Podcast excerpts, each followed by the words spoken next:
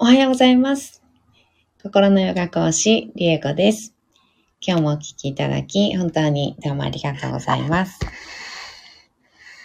え今日は8月7日月曜日です。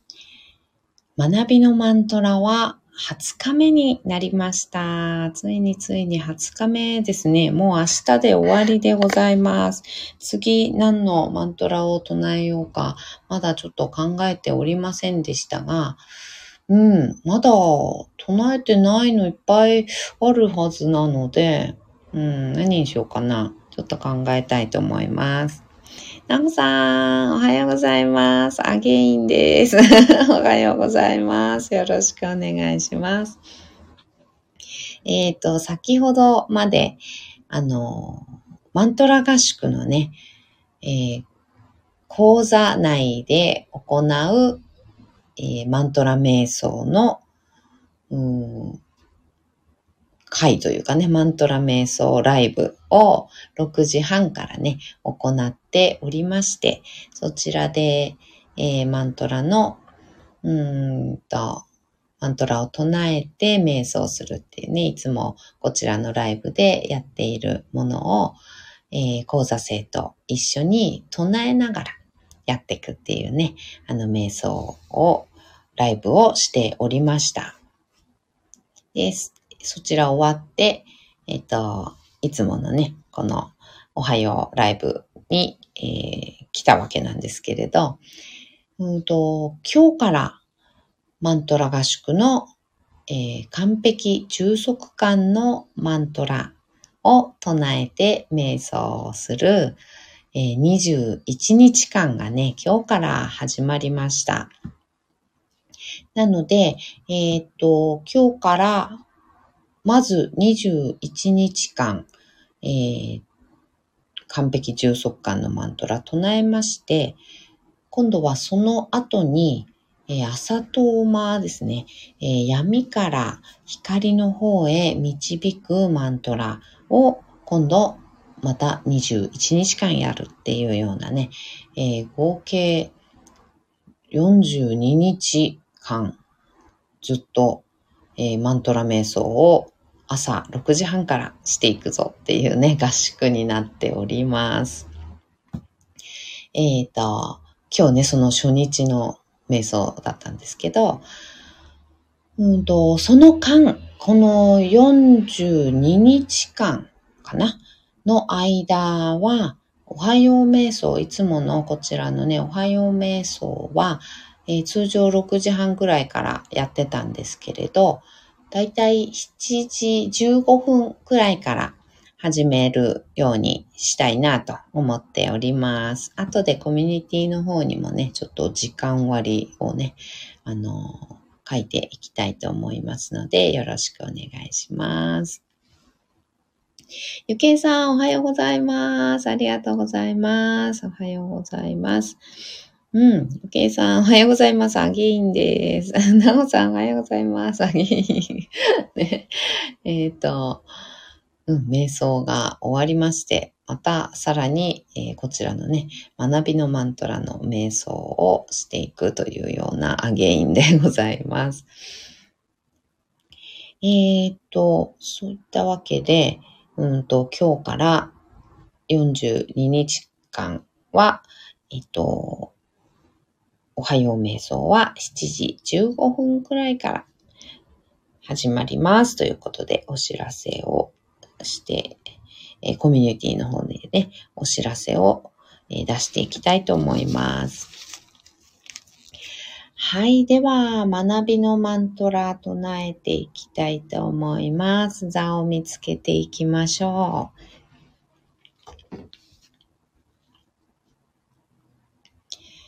骨盤を立てた状態で深く座ります。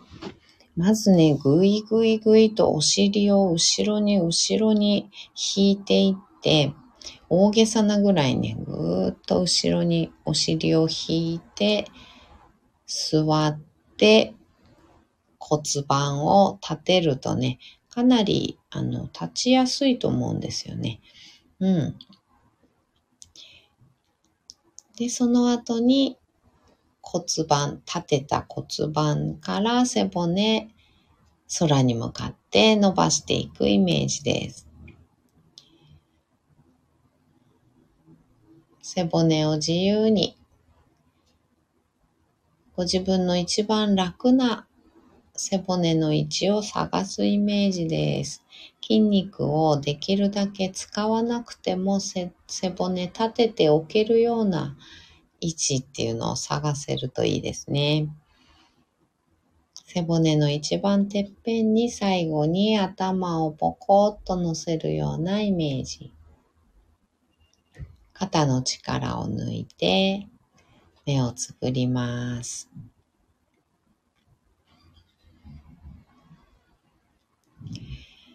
大きく息を吸いましょう。吸い切ったところで少し止めて、全部吐きます。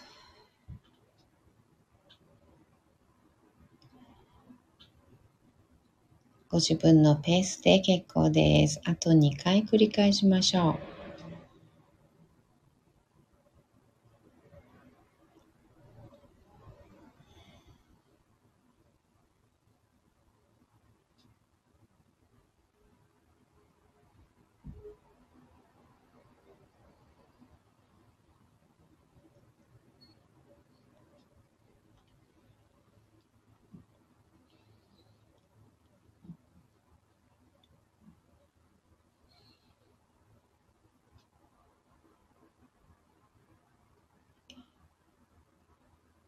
吐き切ったらいつもの呼吸に戻します。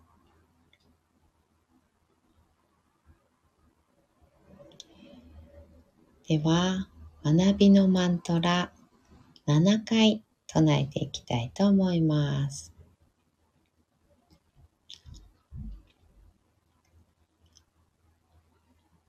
サハナババトゥ萨哈那。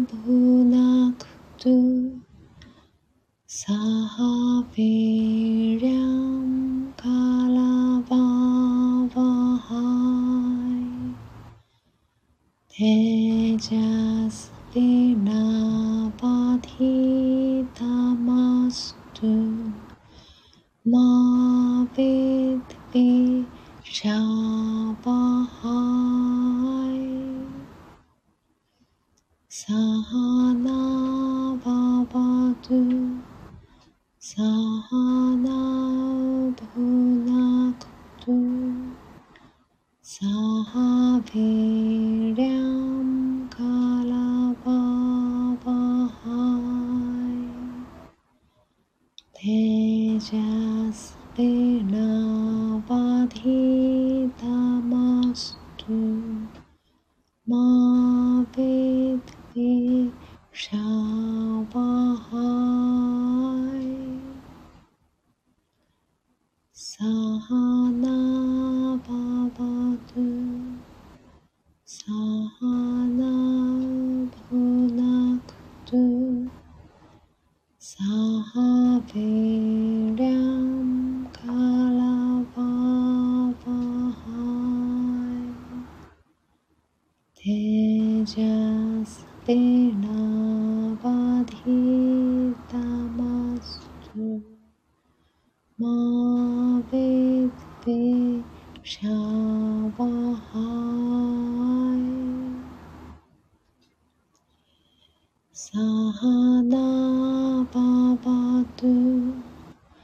さ。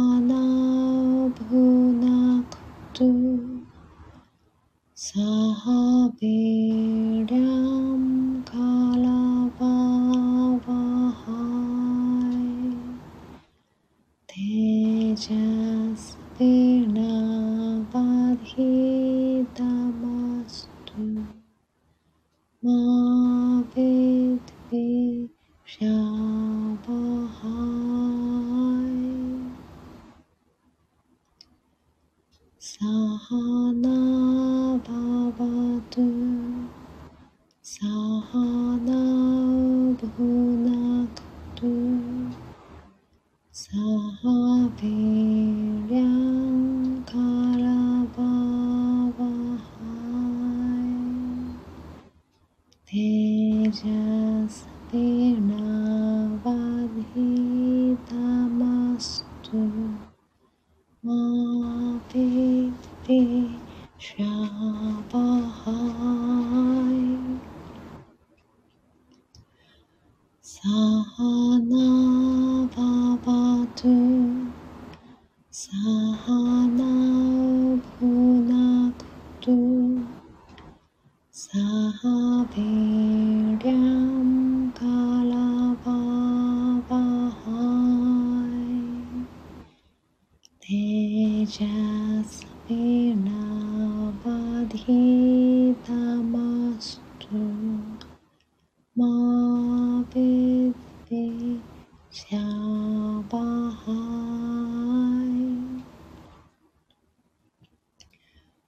さあな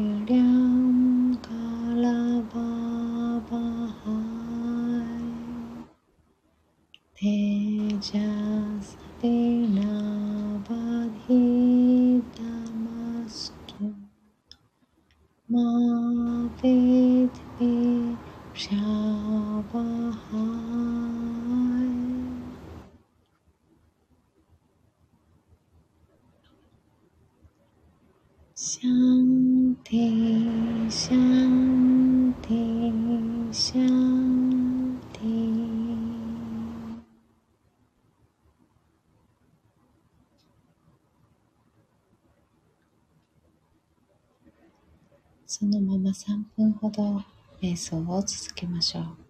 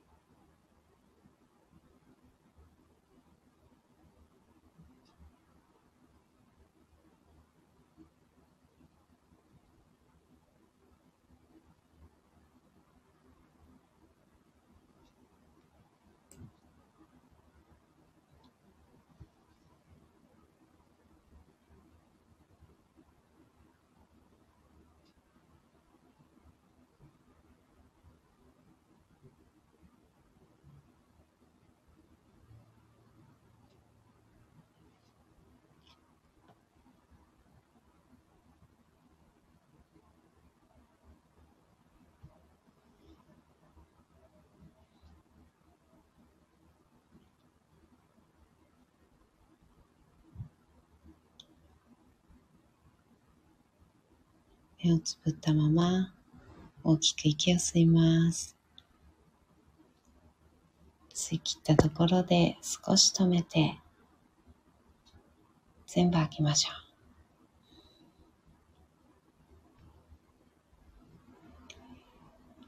ご自分のペースであと2回繰り返します。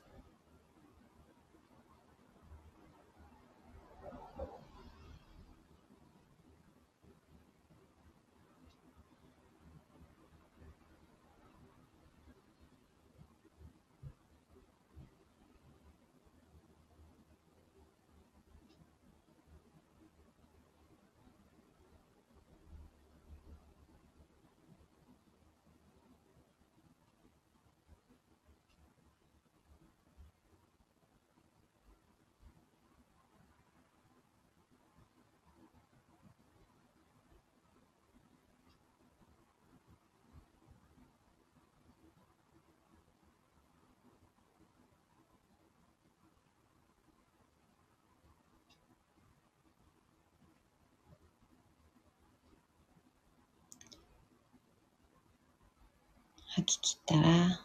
少しずつまぶたを開いていって目が光に慣れてからそっと開けていきましょう。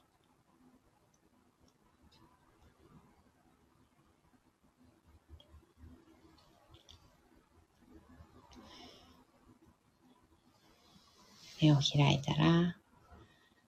もう一つ大きく息を吸って、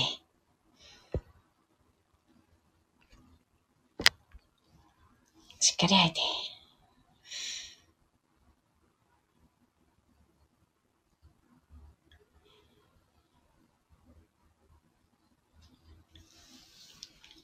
えー、学びのマントラね、えー、もう20日目になりました。明日で最後ですね。えー、この学びのマントラは通常は、えー、この瞑想に使うというよりは、えー、学びの場、講座とか、セミナーとか、授業とか、レッスンとか、ね、セッションとか、うん、そういうようなね、えっ、と、まあ、先生と生徒がいる、うん、集いというかね、場所で唱える、最初と最後に唱えることが割と多いです。1回から多くても3回くらいうん、唱えるっていうのが、あの、ポピュラーかな。うん、多いと思います。そういったものなんですけれど、えっ、ー、と、今回は21日間、えー、7回ね、連続で唱えていくっていうようなことを、えー、試みております。それによって、こうどんなことがね、あの、感じるかな、湧いてくるかなっていうふうに、あの、思いながらね、唱えております。えー、このやっぱりマントラを唱えて、うん、生徒という立場、先生という立場ってね、あると思うんですけど、やっぱそれぞれに感じることっていうのは、あの、変わってきたりするのかなっていうふうにね、思っています。生徒という立場で唱えるのか、えー、先生という立場で唱えるのかってでもね、感じてくること違ってくるなっていうふうに思っています。これはそれぞれなのでね、何を感じますとかっていう、あの、ものではないんですけど、うん。もう私が今回えー、感じさせてもらったことっていうのは、先生という立場で唱えた場合のね、あの、ことだったんですけど、あの、うんと、生徒さんの、うん、学習状況っていうのかな。私が伝えたことっていうのが、あの、伝わってるかなとか、うん、飲み込めているかなとか、腹落ちしてるかなとか、そして実践的なことに関しては、あの、うまくね、習得できているかなとかね、実践できているかなとかっていうのが、やっぱり気になったり、うん、心配、大丈夫かなって心配したり、うん、すること気になること、心配することっていう、うん、ことっていうのが、やっぱり、うんと、私からその心配の周波数を放っていることになるんですよね。で心配の周波数を放っていると、心配が充満するわけです。その場とか、その人に対してね、生徒さんに対してと。心配の周波数、心配のうん雰囲気っていうのかな。そういうのが充満するわけですね。そうすると、あの、心配事が発生します。うん。これは周波数のもう法則なんですよね。周波数の法則で放っているものと同じ周波数が引き寄せられてきますので、心配という周波数、心配事とかね、心配っていう周波数を放っている場所には、心配事が、えー、寄ってくるというかね、うん、発生するというか、同じ周波数のものが引き合うというのは、もう物理の法則なので、もう当然そうなるんですね。うん。なので、うん、心配の周波数を先生が放っていると、生徒さん、ね、あの子供たちもそうですけどね、子供たちとかも、あの、心配な子になるんですね。心配事が、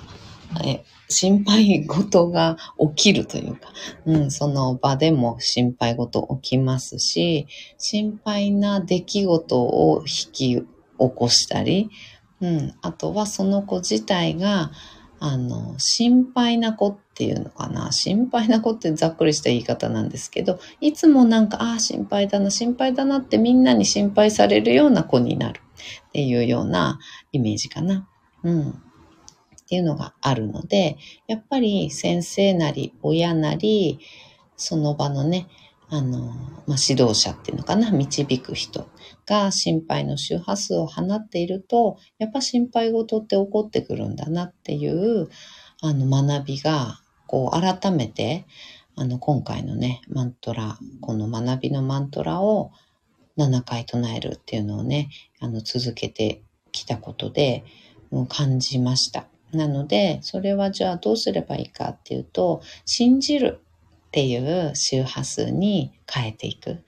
うん。っていうのがすごく大事だなっていうふうに、あの、思いました。この間の配信でもね、このお話しさせていただいたと思うんですけど、うん、本当にこれってもうみんなに当てはまる本当に大事なことだなーって学ばせていただいたなーって思ったのでね、あの、ちょっとシェアしていきたいなと思っております。親にしても、学校の先生にしても、講座とかセミナーとかの先生にしても、カウンセラーさんとかね、あの、人をやっぱりカウンセリングして導いていくっていう立場の人にしても、みんなに本当に必要な、あの、周波数、どんな周波数を放って人と接するか、生徒さんとか子供と接するかっていうのってすごい大事だなって思います。ゆけいさん、いつもどんな悩みを持った方が来られるのか、新規の方の場合、特にわからないので、この学びのマントラはセッション前に聞くと気持ち的にですが前向きに整う気がします。ああ、よかったです。ありがとうございます。うーん、なんか心構えというかね、なんていうか、うん、やっぱりこちらが整った状態で、お相手の方っていうのと、ね、初めてお会いする時もそうですけどね。うん。会うっていうのは本当に大事なことですよね。うん。計算、伴奏が基本なのですが、そうは言っても、何とかして欲しくて来られる方がほとんどなので、うんうん。それを受け止めつつ一緒に見ていきましょうねという姿勢になれるので、うん、私も楽になりますね。うん、本当ですね。あの、こちらが例えば焦ってしまったりね、何とかしてほしいって、やっぱり藁をもつかむような思いでね、あの、来てくださった方っていうのは、やっぱりこう、なんていうのかな。うん、引っ張る力が強いんですよね、やっぱりね。うん。引っ張る力強いので、うん、どうにかしてほしいっていう力がね、すごく強いので、こちらもそれと同じぐらい、どうにかしてあげたいってなるんですよね。それは当然そうだと思います。どうにかしてあげたい私にどうにかしてほしい。ね、そのクライアントさんがいらっしゃるっていうのは当たり前のことなのでね。うん。調和の法則っていうんですけどね。うん。なので、そうすると、どうにかしてあげたくなって、うん、やっぱりね、セッションだったり、何か講座だったり何でもそうですけど、時間に限りがありますので、その中でどうにかしてあげようと思うと、こちらに焦りがね、出てきたり、うん、することってよくありますよね。うん、そうなんですよね。なので、そこで焦りの周波数やはり出してしまうと、クライアントさんも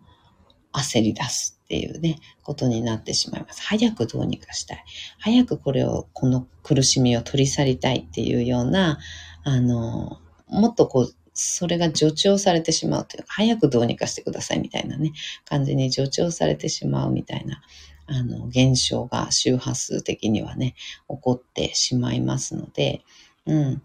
こちらの放つ周波数っていうのは本当に大事だなっていうふうに、うん、思います。うんね、でも本当セッション前にね、このマントラ唱えて、あの、聞いたりね、していただいてるっていうのが本当に、あの、ありがたいですし、うん、とってもいいなって、それでね、整う、一つ、こう、整って望むっていう、あの、姿勢っていうのも大事ですし、あの、腹にこう、覚悟のようなもの、救う覚悟とか、導く覚悟とか、うん、そういったものがね、あの、腹にこう、座る感じがあるだけで、全然違いますよね。あの、お会いする方がどんな方であっても。うん。と思います。そんな感じで、このマントラは、えー、使えるなと 思っております。これも私ね、実感した、うん、こういう使い方みたいな 感じうん、セッション前でもいいですし、今回みたいに唱えて瞑想するっていうのにも、すごく、あの、いいな、学びがあるなっていうふうに、あの、その名もね、学びのマントラなのでね、うん、あるなっていうふうに思いましたので、うん、私もこれからもね、これ唱えていきたいなっていうふうにすごく思いました。そして明日で終わりなので、次のね、マントラ、何か、ね、ちょっと決めておきますね。探しておきます。うん。ですね。あなんか、なんか、どんなのがいいかなちょっと長いの続いたので、短いのにしようかな。うん。という感じです。はい。ではでは、今日はこの辺でおしまいにしたいと思います。今日もお聴きいただき、本当にどうもありがとうございました。けいさんありがとうございました。なほさんありがとうございました。お便りありがとうございます。はい。では、今日も一緒にシンガーを生きていきましょう。ではまた。バイバーイ。